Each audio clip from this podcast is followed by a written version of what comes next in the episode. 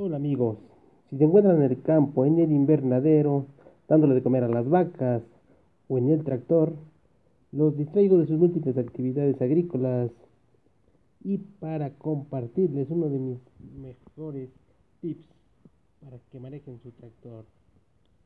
Hay varios pasos para poner en marcha el tractor. El primero va a ser drenar el filtro de combustible para que no tenga agua checar en el radiador que contenga anticongelante, checar el nivel de aceite, checar el nivel de aceite de la transmisión y checar la presión de las ruedas. En el próximo episodio les compartiré otros tips para que conecten su implemento. Les saluda su amigo Hernán Kiel.